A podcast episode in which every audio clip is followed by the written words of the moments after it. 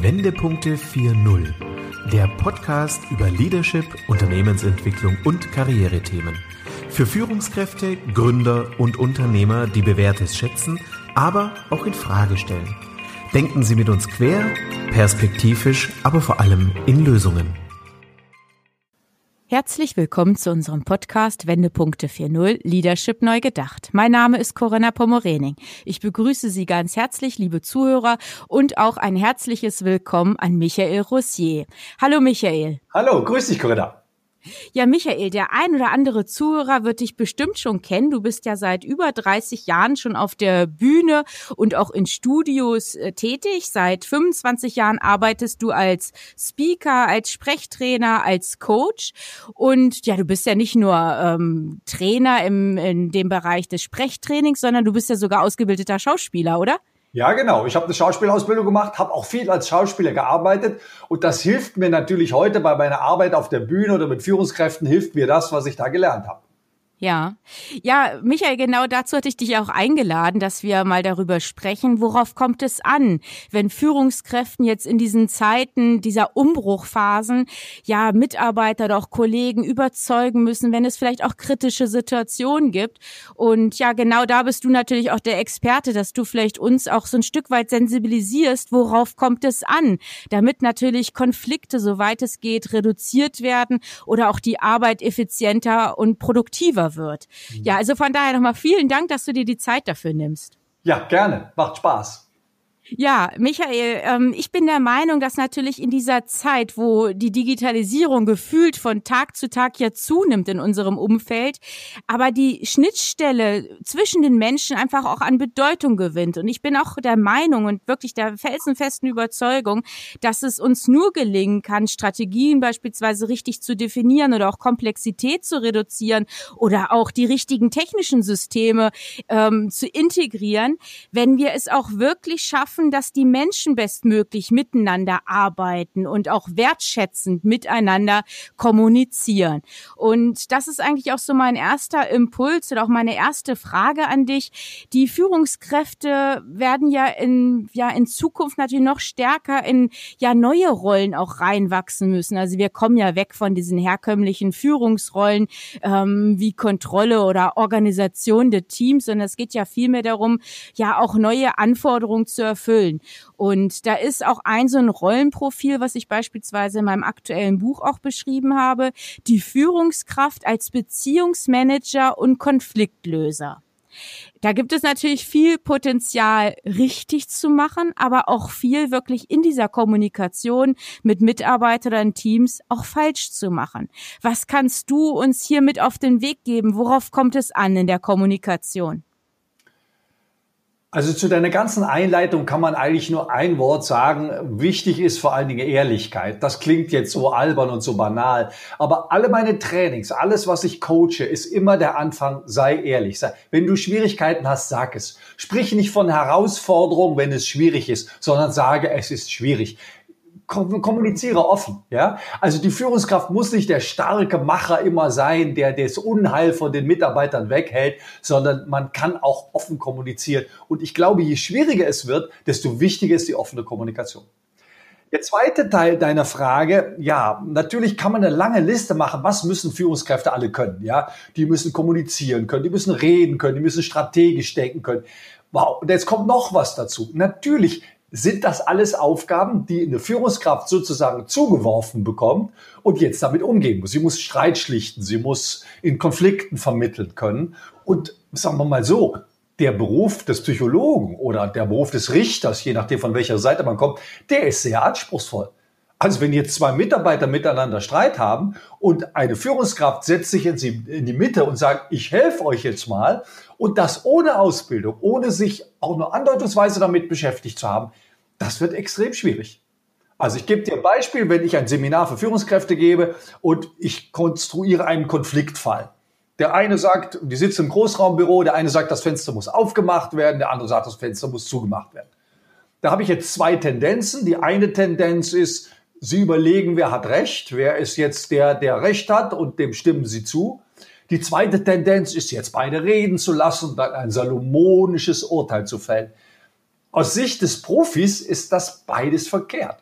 Aus Sicht des Profis müsste man die beiden reden lassen. Sie müsste man, man müsste sie von ihrem Frust befreien, von ihrem Ärger. Und zwar nur deswegen, wenn man als Führungskraft zuhört.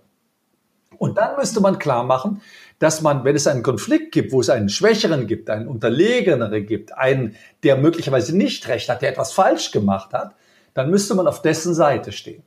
Das ist für die Führungskraft zunächst, Moment mal, Herr Rosier, ich muss doch auf Seiten desjenigen stehen, der Recht hat. Nein, ich sage, Sie müssen auf Seiten desjenigen stehen, der nicht Recht hat. Sie stellen sich vor denjenigen, der einen Fehler gemacht hat und sagen, dieser Mitarbeiter hat einen Fehler gemacht. Ihr macht alle Fehler. Und ich finde es ziemlich gemein, auf dem Mitarbeiter rumzuhacken, der einen Fehler gemacht hat. Das ist einfach. Was macht ihr denn, wenn ihr morgen einen Fehler macht? Ist unsere Firmenkultur so, dass wir immer auf den Leuten, die Fehler machen, raufhacken und so, hast einen Fehler gemacht, das darfst du nicht.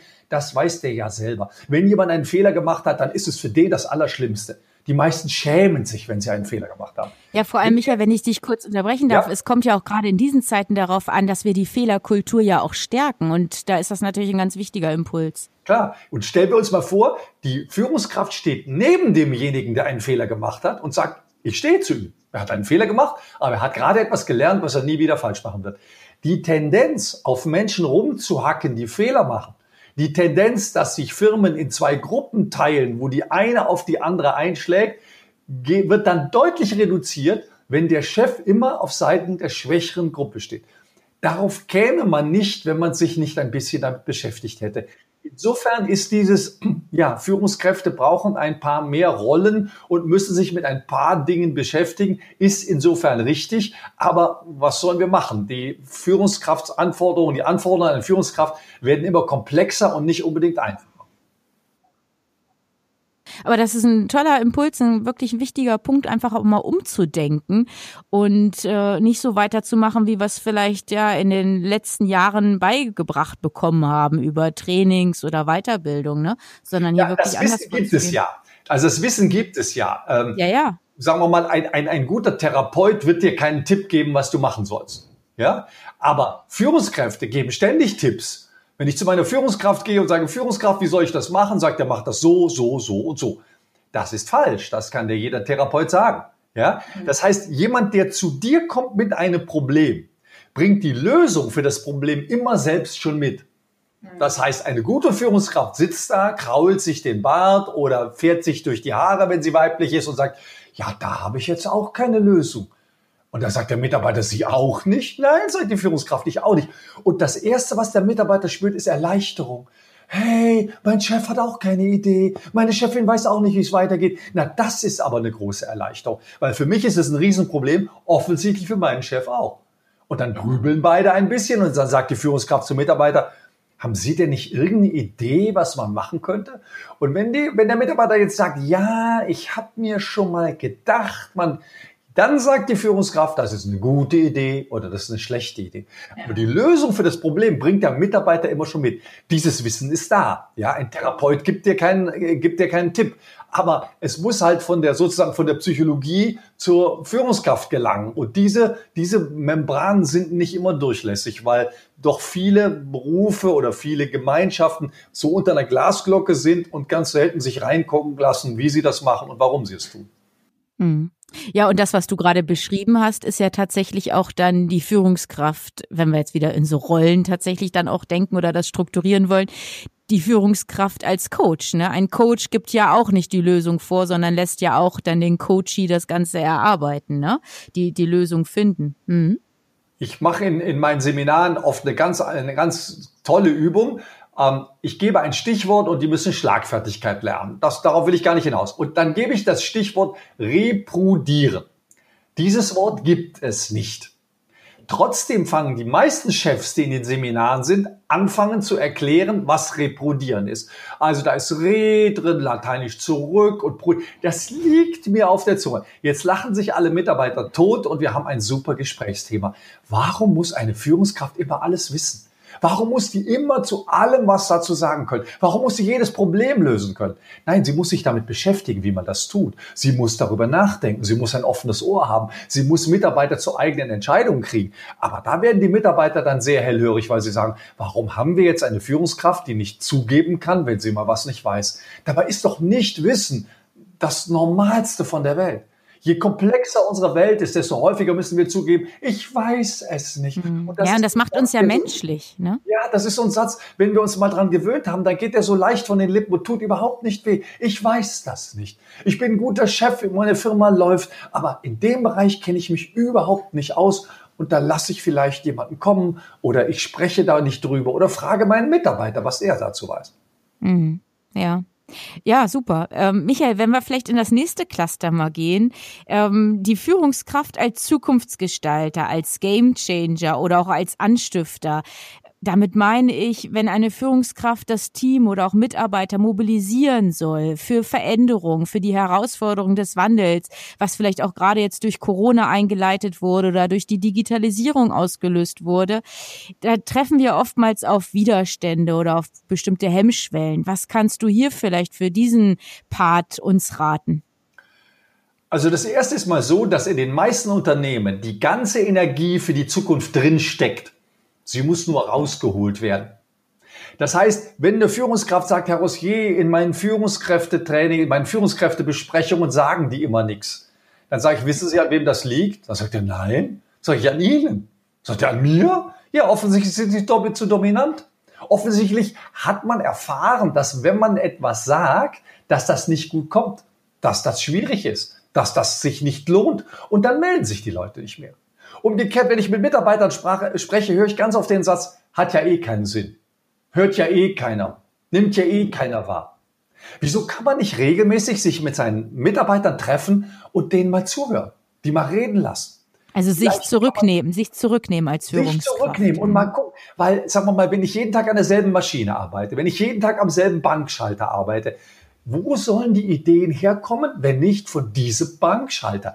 Der, der am Bankschalter arbeitet, der hat eine Idee, wie man das vereinfachen kann. Ich muss ihn nur zu Wort kommen lassen. Ich muss ihn nur reden lassen. Ich muss ihm nur ein Forum geben, dass er sich artikulieren kann.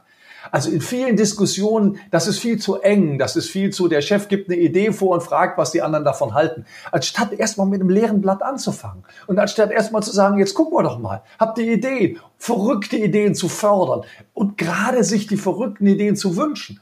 Und da gibt es heute so viele Kreativitätstechniken. Da kann man auch zu einem Mitarbeiter mal sagen, lieber Mitarbeiter, unser nächstes Kreativmeeting, bereitest du das mal vor? Suchst du mal ein paar Übungen raus, ein paar Spiele, was wir machen können, um uns anzuregen? Oder man nimmt so jemand wie den Gerrit Danz, der ist ganz groß da drin, ähm, ein, einer, einer Gruppe was zu entlocken. Oder Nils, Nils Bäumer, ja. Die sind ganz groß da drin, eine Gruppe zum, zum Denken, zum Kreativsein anzuhalten. Es muss aber in dem Unternehmen gewünscht sein. Und das ist oft nicht gewünscht. Und das merken die Mitarbeiter. Und das ist ein bisschen schade. Hm. Den zweiten Teil deiner Frage habe ich jetzt leider wieder vergessen, den müsstest du mich noch mal fragen. Ja, Michael, ich meinte eben mit dem zweiten Teil der Frage, wenn es darum geht, dass ja auch Führungskräfte ähm, als Gamechanger oder auch als Anstifter auftreten sollen. Also mit Gamechanger ist ja gemeint, wirklich Regeln des Unternehmens zu verändern. Also wenn jetzt der Wandel gestaltet werden soll, eine Transformation vollzogen werden soll, wie kriegen das Führungskräfte hin, indem sie möglichst viele Mitarbeiter mobilisieren können, dass sie auch Widerstände auch auflösen können, die einfach gegeben sind. Also was kannst du da vielleicht auch noch ähm, hinsichtlich dieser Widerstände, die es ja oft in solchen Prozessen auch gibt, was kannst du dort uns ans Herz legen? Genau, das war das zweite Stichwort, was mir fehlte, das war das Stichwort Widerstände. Das Problem ist, dass wir immer denken, dass der Widerstand, wenn er kommt, genau die Ursache an der Stelle hat, wo er kommt. Und das stimmt nicht. Also nehmen wir an, der Chef möchte, dass wir mal ein Kreativmeeting machen, zwei Tage in einem schönen Hotel und wir spinnen einfach mal, wie die Zukunft dieser Firma aussieht. Und da sagt einer, ist doch Blödsinn, brauchen wir doch nicht, das Hotel ist sowieso blöd. Jetzt denkt der Chef, der will nicht an dem Kreativmeeting teilnehmen und redet auf ihn hin, dass er an dem Kreativmeeting bitte teilnimmt. Und das ist verkehrt. Es kann sein, dass dieser Mitarbeiter ein Problem hat, was nicht mit dem Kreativmeeting zu tun hat, aber an der Stelle sollen wir ein Kreativmeeting machen, plötzlich rauskommt. Ich mache es mal ganz einfach. Der will einen Kicker haben. Der will seit sechs Monaten einen Kicker haben. Es gibt in dieser Bank keinen Kicker. Und darüber ärgert er sich so, dass er dem Chef sein Kreativmeeting mies macht. Das heißt, sehr oft wehren sich Leute gegen Veränderungen. Der Grund dafür liegt aber nicht da, wo der Chef glaubt, dass er liegt. Mhm. So. Und wenn ich jetzt anfange, Druck aufzubauen, das ist ein super Meeting, da müssen Sie teilnehmen, dann wird der andere immer bockiger. Anstatt ja. zu sagen, lieber Mitarbeiter, ob wir das Kreativmeeting machen oder nicht, ist jetzt mal egal. Aber Sie gucken sehr schlecht gelaunt. Sie sind sehr gegen dieses Kreativmeeting. Dabei müssen Sie doch auch ein Interesse daran haben, dass unser Unternehmen, unsere Bank vorwärts. Das sagt, an dem Kreativmeeting liegt ja gar nicht. Aber seit sechs Monaten will ich einen Kicker. Dafür ist kein Geld da. Aber ein Kreativmeeting im Yachthotel. Ach so, darum geht's. Das heißt, okay, wir müssen ja. uns die Widerstände genau ansehen. Der Widerstand kann in der Sache liegen, der kann in der Person liegen. Ja, da kommt der Herr Rosier mit uns. Herr Rosier, von dem habe ich Videos im Internet, den will ich nicht. Ja, und der kann auch am Zeitpunkt liegen. Was soll ich denn noch alles machen? Mein Schreibtisch ist voll und jetzt soll ich Kreativmeetings machen. Und wir denken aber, es liegt an den Kreativmeetings. Das heißt, bei Widerständen muss ich ganz vorsichtig rangehen und die muss Ursachenforschung. Wo, Ursachen, wo kommt denn dieser Widerstand her? Und da werden Sie nach meiner Erfahrung jede Menge Überraschungen erleben, wo Sie sagen, mein Gott, da kommt der Widerstand her. Und mein Tipp wäre, regelmäßig diese Widerstände anzusprechen. Also in der Ehe empfehle ich den Satz, Schatz, gibt es irgendetwas, was dein Zusammenleben mit mir ein kleines bisschen schöner machen könnte? Den meisten Ehepartnern fällt da was ein. Ja? Und in Firmen genauso. Lieber Mitarbeiter, wenn du jetzt an deine Arbeit denkst, an unsere Firma, unsere Bank, gibt es irgendetwas, wo du sagst, wow, das würde mir die Arbeit hier ein Stückchen schöner machen? Wenn sie das regelmäßig machen, vielleicht sagt er, ja, ich muss die Kinder immer zum Kindergarten morgen bringen, das ist eine solche Hetze, wenn ich nicht um acht anfangen würde, sondern um 20 nach acht. Da würden Sie sagen, ja, so albern, natürlich fängt er um 20 nach acht. Das, das können wir doch regeln. Aber er wird es in der Regel nicht artikulieren. Also einen Raum dafür zu schaffen, dass Mitarbeiter artikulieren können, ob es Dinge gibt, die man an diesem Unternehmen verbessern könnte, damit sie dann lieber arbeiten. Das wäre eine super Sache. Ich habe das erlebt bei Firmen, wo, wo, ne, wo es eine neue Kantine gibt oder einen neuen Speiseplan oder einen neuen Caterer, wie diese Firmen einen Innovationsschub kriegen. Boah, haben die gesagt, das Essen schmeckt aber lecker. Oh, habe ich Lust. Mein Gott, ich freue mich aufs Mittagessen. Und danach geht's wieder voll an die Arbeit. Also, manchmal lässt sich das nicht lösen. Ja, und sie haben ja auch noch nichts entschieden, wenn sie wissen, was die Wünsche der Mitarbeiter sind. Aber die offensiv abfragen, und zwar losgelöst von der Innovation, von der Zukunft, von dem Spinnen, wenn Sie aber eine Mannschaft haben, die, ich nenne das Rabattmarkenheftchen, die keine versteckten Probleme hat, die nichts hat, was sie ärgert oder stört, die stürzt sich mit Feuereifer in jedes neue Projekt, die stürzt sich mit Feuereifer in jedes neue Projekt, weil sie auch Interesse haben, dass dieses Unternehmen und diese Bank besser wird. Das hat jeder, der da arbeitet. Das kann gerade gar nicht anders sein, weil so ein bisschen Sorge um unseren Job haben wir im Moment alle. Ja, prima, vielen Dank. Michael, wenn wir auf ein Profil oder so ein, so ein Rollenszenario kommen, die Führungskraft als Charismatiker. Da steckt natürlich viel drin, aber ich würde gern von dir wissen, wie kann ich im Rahmen meiner Kommunikation auch charismatischer wirken? Wie kann ich da einfach auch die Potenziale nutzen? Kannst du uns da noch etwas zu sagen? Also mit dem Charisma wäre ich vorsichtig. Also erstmal ist der Begriff sehr schiller. Was ist das genau? Ja, also, dass Corinna Charisma hat, das kann ich aus eigener Erfahrung sagen. Darüber brauchen wir nicht diskutieren. Bei vielen anderen, die Corinna und ich. Du meinst hoffentlich mich. Was denn? du dich, meinst, ja. du meinst mich, ja. Ja, ich okay. meine dich, ja. ja. Aber sagen wir mal, viele andere in unserem Umfeld, da würde ich jetzt mit dem Wort Charisma vorsichtig sein. Also, wenn Charisma ein Druckmittel für die Führungskraft ist, jetzt werde mal charismatisch, jetzt sei mal charismatisch, da sind die Trauben ein bisschen sehr hochgehängt, weil wie werde ich charismatisch? Das weiß ich nicht. Ja, natürlich ist das wunderbar, eine charismatische Führungskraft zu haben. Und wenn jemand charismatisch ist, dann folge ich ihm lieber. Ich höre ihm lieber zu. Ich gucke ihn an, die strahlenden Augen, die energiegeladene Bewegung. Das ist was Wunderbares. Aber was sollen wir jetzt einem Chef einer IT-Firma sagen, der eher zur trockenen Seite gehört oder der Asperger-Syndrom hat oder was weiß ich? Kann der keine Fuß gute Führungskraft sein? Natürlich, er kann genauso eine Führungskraft sein. Mit ein bisschen weniger Charisma geht's auch. Und Charisma entsteht in meinen Augen ein bisschen oder zum großen Teil dadurch, dass ich Zutrauen zu mir selber habe. Ich habe Zutrauen zu dem, was ich mache. Ich weiß, dass das, was ich mache, ganz erfolgreich ist oder nicht ganz verkehrt. Menschen, die unsicher sind, oh Gott, ist das jetzt richtig? Soll ich jetzt so oder so? Was meint denn ihr? Das wird schwierig. Aber eine Führungskraft sagt, ich mache jetzt mal A, weil ich von A überzeugt bin. Vielleicht sage ich morgen B, das kann sein, aber jetzt sage ich A. Die kriegt Charisma, die kriegt Selbstbewusstsein, die geht gerade, die guckt anders, die kann sich mit Kritikern anders auseinandersetzen. Das heißt, ich würde mit ganz kleinen Schritten anfangen, erstmal überprüfen, wie, wie richtig finde ich denn das, was ich gerade mache. Weil Corinna, du glaubst gar nicht, wie viele Führungskräfte ich treffe, die sagen, na ja, was wir da machen, das ist ein ziemlicher Blödsinn. Oder was wir da machen, das ist eigentlich nicht richtig gut. Oder da, dann sage ich, um Gottes Willen, aber warum machen Sie es denn dann? Das merkt doch jeder Mitarbeiter, wenn sie etwas machen, was sie nicht gut finden. Dann stellen sie sich für die Mannschaft und sagen, liebe Leute, ich finde das scheiße, was wir gerade machen. Aber wir müssen es machen, wir müssen es durchziehen. Es gibt im Moment keinen anderen Weg. Ich habe mir das lange überlegt und ich habe mich dafür entschieden, es durchzuziehen. Jetzt wird man wieder stark, weil man bewusst eine Entscheidung getroffen hat. Und die Zauderer und die Prokrastinierer und sollen wir so oder so und nochmal eine Sitzung, das merken Mitarbeiter. Und da würde ich dann sagen, da entfernen wir uns von diesem Charisma immer weiter.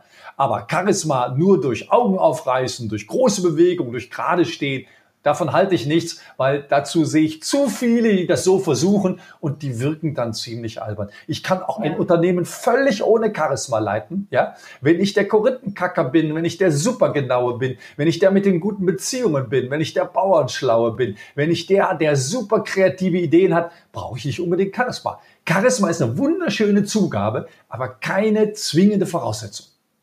Man hat ja lange geglaubt, dass Charisma ja im Grunde genommen ein unveränderlicher Charakterzug ist, den man nicht trainieren oder verändern kann. Und da hat sich an den letzten Jahren gezeigt, dass das so nicht stimmt und man tatsächlich auch an seinem Charisma ein Stück weit arbeiten kann. Ich glaube, du hast es ja eben schon gut relativiert. Das fand ich auch wichtig, dass du hier nochmal deinen Einwand oder deine Hinweise geschildert hast. Aber ich denke, in diesen Zeiten, wo es darum geht, den Menschen Mut zu machen, ähm, sie für diesen, äh, wir haben jetzt schon ein paar Mal diesen diesen Begriff Wandel gebracht, aber wirklich für diese Umbruchphase, die fast jedes Unternehmen jetzt auf der Agenda stehen hat. Da braucht es einfach ganz viel Überzeugung und ganz viel positive Energie. Und die kann man nicht über rationale Argumente ähm, wiedergeben sondern das muss der Mensch, das muss der äh, die Führungskraft, der Leader, der vorne steht und der vielleicht seine Argumente anbringt, der muss es aber so rüberbringen und da benutze ich jetzt das äh, Wort charismatisch, dass die Menschen ihm ein Stück weit dann einfach folgen und sich darauf einlassen. Und du hast eben noch einen wichtigen Punkt gesagt, Michael, wenn es einstudiert oder du hast nicht gesagt einstudiert, aber wenn Menschen versuchen mit großen Gesten und Augen aufzureißen, dann ist es nicht immer authentisch und wirkt es nicht. Und ich glaube, das ist auch ein ganz wichtiger Punkt. Man kann wirklich nur charismatisch sein, wenn man bei sich selbst ist. Ne? Also wenn man sich nicht verstellt und ähm, irgendwas Künstliches da erschaffen will oder was vorgeben will, was man eigentlich nicht ist. Weil diesen Bruch zwischen Realität und ähm, ja vielleicht diesem gewollten Bild, äh, das, das spüren einfach die Zuhörer oder die Mitarbeiter in dem Fall. Also da gebe ich dir völlig recht. Wenn Begeisterung nicht dabei ist, wenn Commitment nicht dabei ist, dann ist alles andere verloren. Ich habe einen guten Freund von mir, der hat sich vor fünf Monaten von seiner Frau getrennt. Und weißt du, was seine Freunde jetzt alle sagen? Was ist denn mit ihm passiert? Auf einmal ist er viel selbstbewusster geworden. Auf einmal macht er, was er denkt. Er ist viel klarer geworden. Er ist viel, mein Gott, ja klar, wenn diese Ehe nicht richtig funktioniert, wenn der nach Hause kommt und wird immer klein gemacht, du, du leistest nichts, ist doch Blödsinn, was du machst, machst das doch mal anders. Und dann ist das schwierig mit dem Charisma und mit dem Vorgehen und mit dem Leiten von Unternehmen. Ja, also manchmal hängt es auch ein bisschen am persönlichen Umfeld. Wenn ich dauernd gesagt bekomme, dass ich ein Dödel bin, wie soll ich eine Bank in die nächsten, ins nächste Jahrzehnt führen? Das kann nicht funktionieren. Ja, und dieses Charisma, da, da schließt sich der Bogen wieder zum Anfang, wenn ich mit Selbstbewusstsein mache, mit Begeisterung, wenn ich überzeugt bin von dem, was ich tue, ja, auch wenn ich weiß, dass die Zeit mir zeigt, dass manche Dinge, die ich heute denke, morgen falsch sind, aber trotzdem gehe ich da mit Begeisterung dran, dann ist Charisma ein ganz wichtiges Führungselement, weil ein Chef, der so klar weiß, was er will oder auch seine Unsicherheit klar kommuniziert, kann ein großes Vorbild sein. Ja, absolut. Michael, kurz noch so zum Abschluss dieser Rollenbilder würde ich noch auf ein Szenario kommen. Die Führungskraft als Kritiker mit Gewissen und Courage. Was soll da oder was steckt dahinter? Was meine ich damit? In meinem Buch New Leadership, da beschreibe ich vor allem, dass wir einfach eine neue Verantwortung, neues Commitment auf allen Ebenen in einem Unternehmen, in einer Organisation benötigen. Also top-down, wie es früher war, von oben in, in Hierarchie geprägten Strukturen ähm, werden die Dinge vorgegeben, vordekliniert. Das funktioniert nicht mehr. Wir brauchen einfach viel mehr Führungskräfte, auch im mittleren Management oder auch Mitarbeiter ohne Führungsverantwortung, die einfach mitdenken, mitgestalten. Und da ja, stellt sich natürlich auch so ein Stück weit die Frage, inwiefern, inwieweit werden auch wirklich Führungskräfte hier kritisch? Inwiefern ähm, geben sie dann auch wirklich mal ihren ähm, Widerspruch dann auch bekannt in Sitzungen beispielsweise mit dem Geschäftsführer, mit dem Vorstand und sagen dann auch ganz klar, also ich glaube, das ist nicht der richtige Weg oder hier müssen wir nochmal nachbessern. Also dass man sich wirklich auch von diesem Hierarchiedenken löst und aktiv auch eine neue Rolle einnimmt. Das ist natürlich schwierig. Das kann man nicht von heute auf morgen ähm, wie so ein Schalter umlegen. Das muss man natürlich sich erarbeiten. So etwas muss auch kulturell reifen, gar keine Frage. Aber was würdest du auch mitgeben, wenn es darum geht, auch so kritische Dinge anzusprechen? Ähm, dass man nicht immer gleich so als der Buhmann dargestellt wird, sondern dass es wirklich auch als ähm, produktiv dann auch oder als wertvoll und wertschätzend dann auch gesehen wird. Also das Selbstbewusstsein sollte so stark sein, dann steht man halt mal als Buhmann da. Ja und? Ja, also dann bin ich halt mal der Buhmann. Also eine Führungskraft ist es nicht immer, ist nicht immer kein, ist kein Ponyhof. Ja. Ich war auf eine, bei einer Sparkasse in Franken eingeladen zu einem Führungskräfte-Meeting, sollte dann einen Vortrag halten. Dann sagt der Chef, Sie kennen mich ja gar nicht. Ich sage, ja. Ich sage, ich würde mich aber gerne vorbereiten. Sagt er, soll ich Ihnen mal meine Weihnachtsansprache schicken? Ich sage, gerne. In der Weihnachtsansprache stand drin, wenn mehr Mitarbeiter in Banken ihren Führungskräften widersprochen hätten, hätten wir viele Bankenkrisen nicht gehabt. Aha, dachte ich, so tickt der also, kann ich in meinem Vortrag ein bisschen deutlicher werden. Also eine Führungskraft, die auffordert, den, die Mitarbeiter, wenn ich Mist baue, wenn ich falsche Entscheidungen baue, sagt mir das. Ich werde es unter Umständen nicht ändern. Ich werde jetzt unter Umständen dabei bleiben. Aber ich möchte wissen, wenn ihr es für falsch haltet. Und wenn hm, ihr es alle für falsch haltet, dann sollte ich darüber nachdenken, ob sich das verändern muss. Also Mitarbeitern Mut zu machen. Und jeder Chef weiß ziemlich gut, ob er Widerspruch bekommt oder nicht. Und wenn er so gar keinen Widerspruch bekommt, das wäre für mich ein Alarmzeichen. Auch zu Hause übrigens, ja. Wenn Schatzi alles ganz toll findet, was man macht, dann ist Schatzi völlig wurscht, was man macht. Nein, Schatzi, pass auf mich auf. Hab ich einen, einen Schnittlauch zwischen den Zähnen? Hab ich Zahnpasta-Reste auf der Bartke? Bis zu, kannst du mal meine Weihnachtsansprache an die Mitarbeiter lesen, ob da noch Aggression drin ist? Also ich schreibe manchmal Mails, sage ich, sag ich, Schatzi, kannst du mal drüber gucken? Ich sage, ist da noch Aggression drin? Dann sagt sie, also jede Menge. Sag ich, Schatz, du kannst es rausmachen. Ja? Also ähm, dieses Feedback bekommen, dieses Kritik bekommen. Und wenn man die nicht bekommt, dann hat man nicht die falschen Mitarbeiter, sondern da haben die Mitarbeiter den falschen Chef. Ja, aber es gibt einfach noch keine Feedback-Kultur. Ja, da gibt es mm. keine Feedback-Kultur. Mm. Ja, die trauen ja. sich nicht. Und der zweite Punkt, der damit drin liegt, wir sind heute durch diese viele Vernetzung, kann ich sofort sehen, was eine Führungskraft privat macht. Engagiert die sich im Lions Club oder ist sie Rotarier? Steht die am Wochenende auf dem Flohmarkt und verkauft gebrauchte Sachen? Engagiert die sich für ein Kinderhilfswerk oder hat sie gerade eine ihrer Mieter rausgeklagt, weil der durch Corona kein Geld mehr kriegt? Das kann man heute alles feststellen. Und wenn ich meinen Mitarbeitern predige, wir müssen alle zusammenhalten, wir sitzen in einem Boot und wir müssen auch mal und dann aber einen Mietsblock haben, wo ich der Reihe nach die Leute rausschmeiße, weil sie ihre Miete nicht bezahlen können, das passt, das geht heute nicht mehr. Ja? Und sagen wir mal so, ob sich jeder äh, sozial engagiert, das muss er sich überlegen. Aber dass ich das recherchiere und dass ich das angucke und dass ich das toll finde, wenn das jemand tut, das steht außer Frage. Weil wir sind ein Gesamtkunstwerk. Ja, ich hatte eine, eine junge, junge Frau, wollte, wollte Speakerin werden und hat bei mir ein paar Stunden genommen. Und dann habe ich im Internet recherchiert, dass die aus einer Wohnung rausgeklagt worden ist. Und zum Abschied hat sie alle Steckdosen zuzementiert.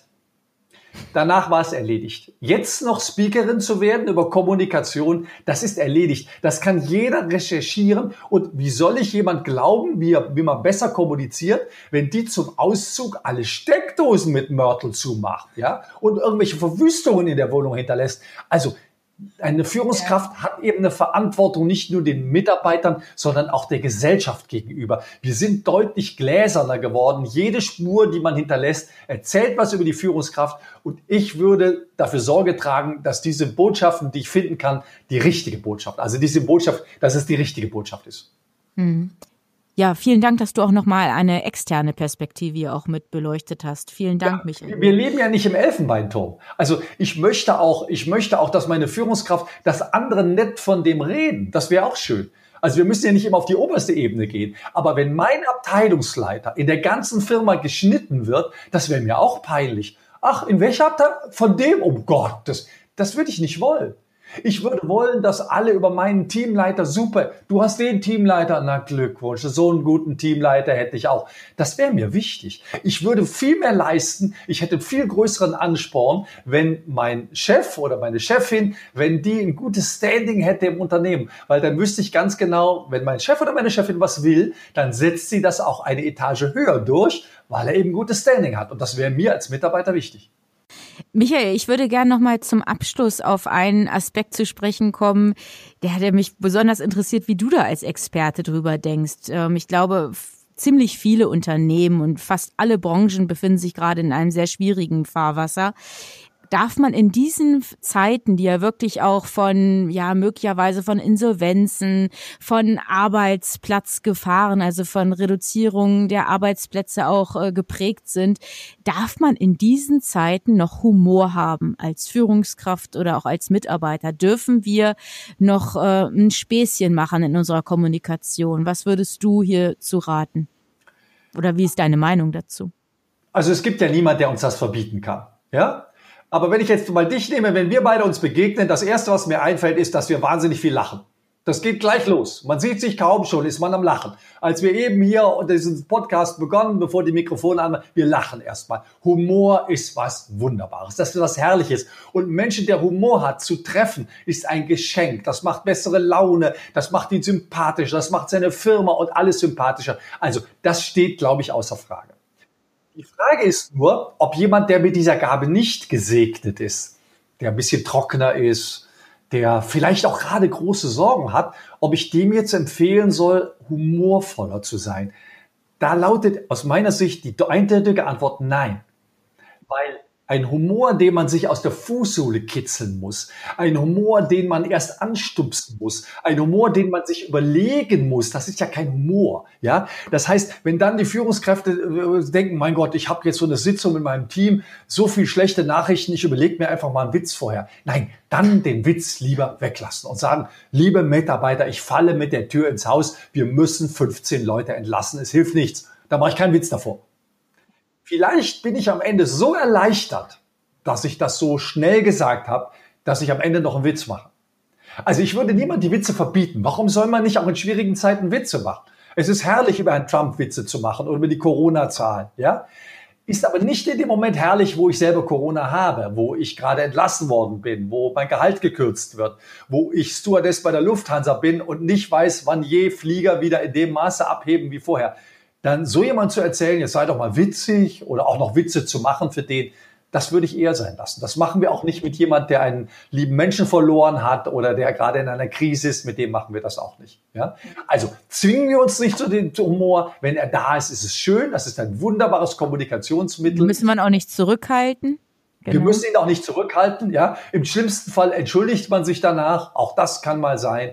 Aber wenn das ein ehrlich gemeinter, echter Witz, Pointe, Humor ist, dann ist das in der Regel immer ein positives Signal und möglicherweise lächelt der andere auch, vielleicht weil ihm auch gar nicht zum Lächeln zumute ist und findet das als sehr angenehm. Nur so einen aufgesetzten künstlichen Humor, den ich mache, um etwas zu erreichen, das wäre nicht meine hm. Empfehlung. Das geht nach hinten los, ja. Ja, genau. ja, ich denke, fassen wir die letzte Frage oder die letzte Antwort zusammen. Es kommt auf den Kontext drauf an und auf die Führungspersönlichkeit selbst.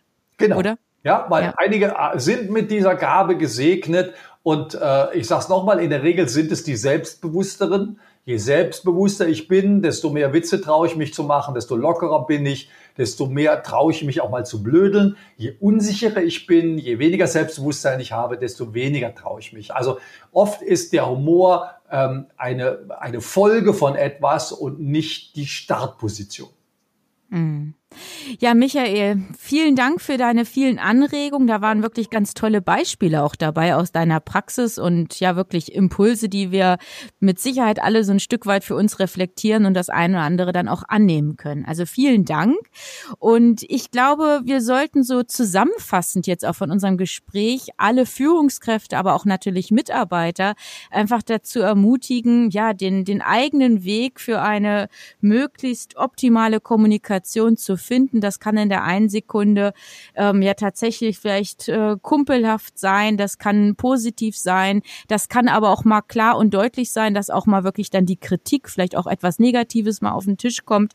Ähm, ja, und von daher, glaube ich, braucht es einfach für die Zukunft auch ganz viel Gefühl, ganz viel Empathie, einfach zu spüren, ähm, wie ist gerade der Raum und die Situation, wie kann ich mich jetzt als Führungskraft hinsichtlich meiner Kommunikation hier am besten besten auch einbringen.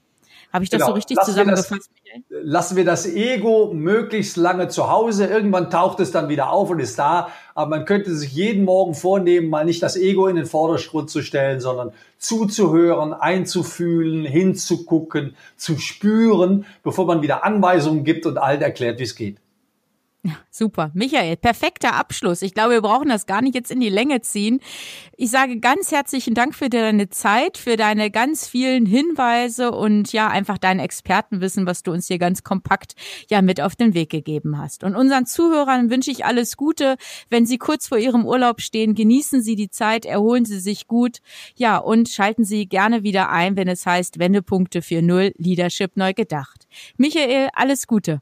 Danke, es hat Spaß gemacht. Das freut mich. Vielen Dank. Bis bald. Tschüss. Hören Sie gerne wieder rein, wenn eine neue Folge von Wendepunkte 4.0 Leadership neu gedacht auf Sie wartet. Abonnieren Sie unseren Podcast und besuchen Sie auch unsere Facebook-Gruppe.